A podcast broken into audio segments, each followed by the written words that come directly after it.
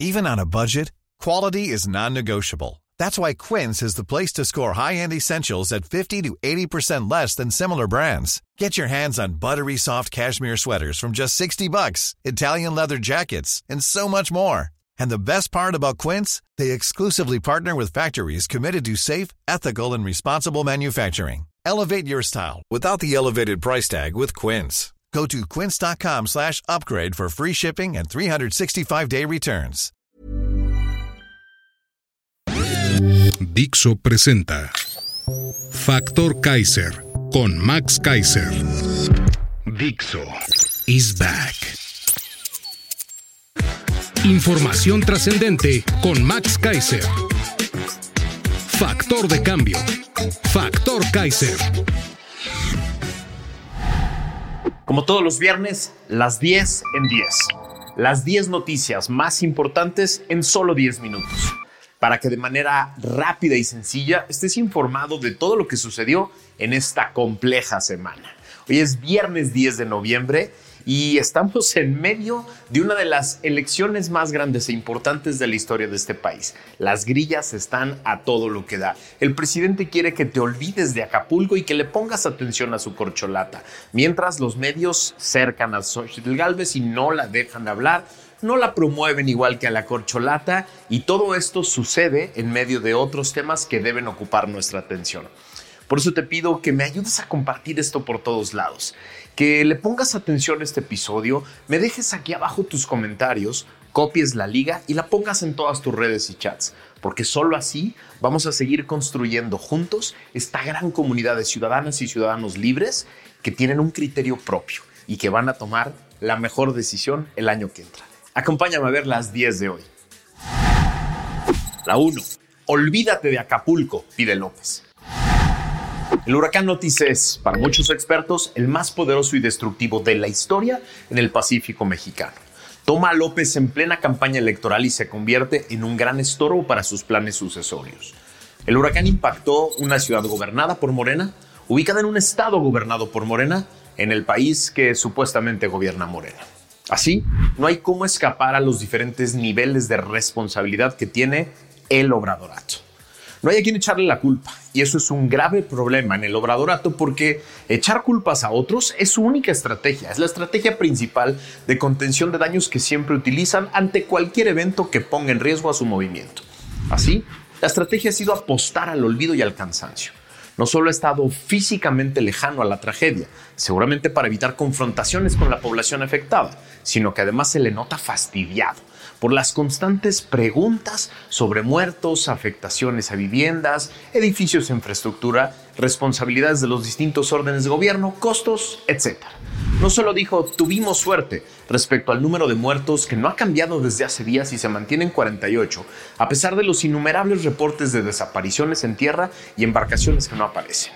Una y otra vez repite en sus mañaneras que todo está resuelto, que ya está repartiéndose la ayuda, que la luz y la gasolina están llegando a todos y que la reconstrucción va a ser muy rápida. Quiere cambiar la página lo antes posible. Apuesta a la desmemoria de millones de mexicanos que ya no se acuerdan todas las veces que prometió destruir las instituciones. En Factor Kaiser no lo vamos a dejar. La 2. La realidad del daño en Acapulco en datos duros. No estamos dimensionando la magnitud del desastre. La lejanía e indolencia del gobierno ha provocado que se vea como un desastre más, que pronto se puede olvidar. Según el último reporte del gobierno federal, se estima los siguientes daños tras el paso del huracán. 273 mil viviendas afectadas, 600 hoteles y condominios afectados, 513 pobladores afectados con cortes al suministro de luz, 37 líneas de transmisión fuera de servicio, 26 subestaciones eléctricas y una central de generación, 10.000 postes eléctricos caídos, 120 hospitales y clínicas con algún tipo de daño en Acapulco de Juárez, 12 cierres carreteros por caída de árboles, deslaves y desbordamientos de cuerpos de agua, 24 derrumbes o socavones en caminos y vialidades. Según un comunicado de Concamín Servitur, la Confederación de Cámaras Nacionales de Comercio, Servicios y Turismo, el huracán Otis en Acapulco ocasionó daños irreversibles en el turismo de la región, provocando daños en el 80% de la infraestructura de la zona hotelera, así como las principales vías de acceso.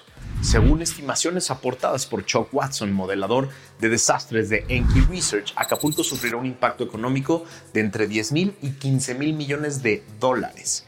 Además, de acuerdo con la Cámara Mexicana de la Industria de la Construcción, la CEMIC, 80% de la economía del Estado proviene de Acapulco.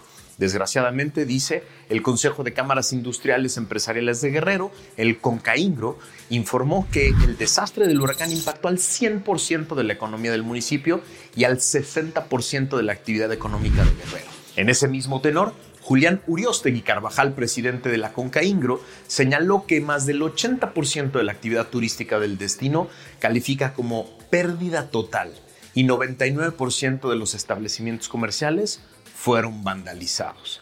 Esa es la realidad de Acapulco. La 3. En medio de la tragedia, las elecciones.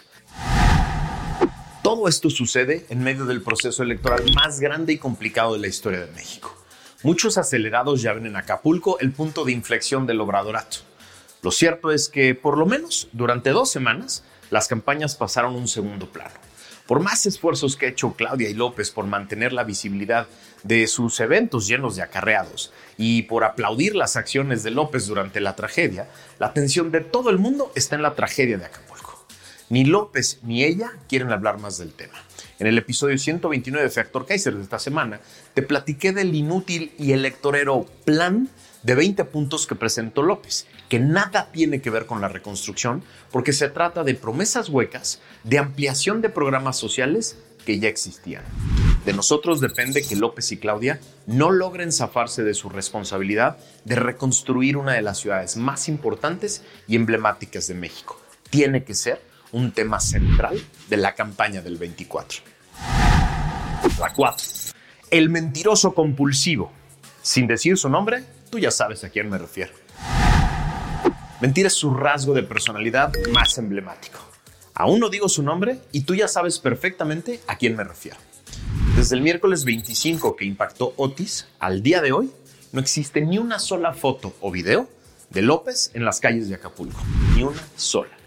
En su mañanera del martes dijo, cito, fui desde el primer día y recorrí todo, y hablé con la gente, y me di cuenta de todos los daños y de lo que había que hacerse para llevar a cabo el plan de reconstrucción. Y luego regresé y ahora voy de nuevo. Es decir, el presidente que se toma fotos y videos hasta comiendo tlayudas, fue a Acapulco, dice que fue a Acapulco desde el primer día, dice que recorrió todo, que habló con la gente y no hay una sola foto o video para probarlo. Todos lo vimos atorado en el lodo y de ahí no ha salido. La otra grave mentira que se cayó por completo esta semana fue la que trataron de promover él y sus porristas durante varios días. Me refiero a la mentira de que avisó con tiempo y de manera adecuada. En su mañanera del miércoles confesó, cito, cuando yo estaba escribiendo esto pensé en decirlo más fuerte, o sea, viene cañón, pero dije, no, con eso basta. Cierro la cita. Esto en referencia a su tuit de las 8 de la noche del 24 de octubre, que fue su único aviso. Es decir, durante días sostuvieron que se había seguido todos los protocolos de prevención y el propio presidente confesó que creyó suficiente con poner un tuit. Si es capaz de mentir tan burda y abiertamente sobre la peor tragedia de su sexenio con algo tan fácil de probar como mentira, ¿te imaginas cuántas mentiras nos ha dicho en cinco años que por la complicidad de medios, comunicadores y supuestos analistas se han quedado en el aire como verdades? En Factor Kaiser hacemos el compromiso contigo de seguir exponiendo cada una de sus mentiras, explicar sus consecuencias y dejarlas archivadas aquí en videos para poder sacarle su cuentita en 2024. En Factor Kaiser hacemos el compromiso de seguirle diciendo exactamente lo que es, un mentiroso. La 5.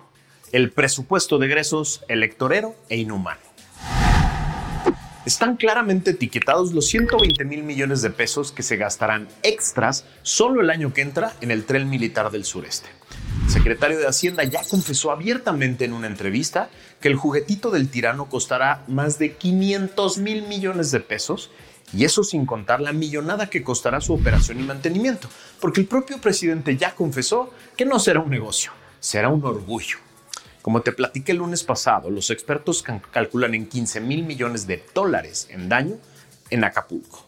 Esto es casi 300 mil millones de pesos, es decir, un poco menos que el sobrecosto del tren militar. El plan de 20 puntos anunciado el lunes es una suma de jitomatero de programas que ya existían, pero que nada tienen que ver con la reconstrucción.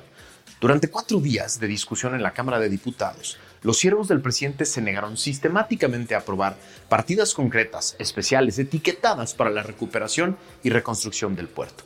Defendieron como perros las obras inútiles que ya triplicaron su costo. Le asignaron más recursos presupuestales a Pemex para que lo siga quemando en coladeras financieras no tocaron ni revisaron los programas de compra de votos que son la base de su campaña en las elecciones pasadas y que serán la columna vertebral de su campaña en 24. El presupuesto de un gobierno mata cualquier discurso. En las asignaciones presupuestales concretas están las prioridades reales de un gobierno. Seguirán haciendo cuentas de jitomatero al aire para decirte que hay miles de millones para Acapulco. No es cierto. La realidad es que están desesperados como nunca para que la gente y los medios pasen la página y hablen de otra cosa. La destrucción de un municipio gobernado por Morena, en un estado gobernado por Morena, del país gobernado por Morena, es lo peor que les pudo haber pasado, porque la responsabilidad de todo lo que pasó ya, de todo lo que está pasando y de todo lo que va a pasar recae en ellos. Es un municipio y un estado que ya tenían descontado como suyo electoralmente y por eso ven como un enorme desperdicio de recursos asignarle miles de millones de pesos a la reconstrucción que necesitan para poder llenar con acarreados los eventos de Claudia. Es así de fácil. La 6. El obradorato declara formalmente terminada la emergencia en Acapulco.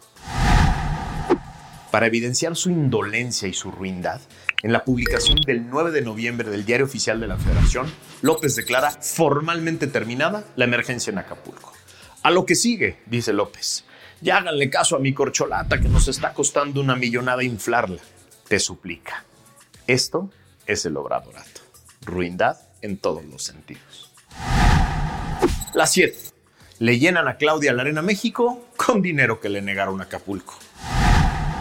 Ni López ni Claudia se podían quedar con los brazos cruzados y con el madrazo del Estadio Azul vacío de hace unas semanas para el evento de la corcholata favorita. Ayer, con miles de acarreados, llegando en camiones muy bien uniformaditos y con banderitas idénticas, Claudia llenó la Arena México, a la que le caben 16 mil personas. Un golpe de realidad y de humildad, porque al Estadio Azul le caben 36 mil personas, es decir, más del doble. Para no volver a hacer el ridículo, se fueron a un lugar con la mitad de la capacidad, que sí pudieran llenar. ¿De dónde salieron los millones para llevar a carreados alegres y uniformados para escuchar a la mujer más aburrida de México? De lo que le negaron a Acapulco. Así de fácil. La 8. Claudia espía a opositores a través de Godoy. La Fiscalía General de Justicia de la Ciudad de México vigiló a políticos opositores y funcionarios de Morena a través de registros telefónicos que solicitó a la empresa Telcel, de acuerdo con un reportaje de The New York Times. Este 9 de noviembre, el medio estadounidense informó que, a través de expedientes judiciales, se puede constatar que la Fiscalía Capitalina pidió a la empresa Telcel los registros telefónicos y de mensajes de texto, así como datos de localización de más de una decena de funcionarios y políticos, tanto opositores como de Morena.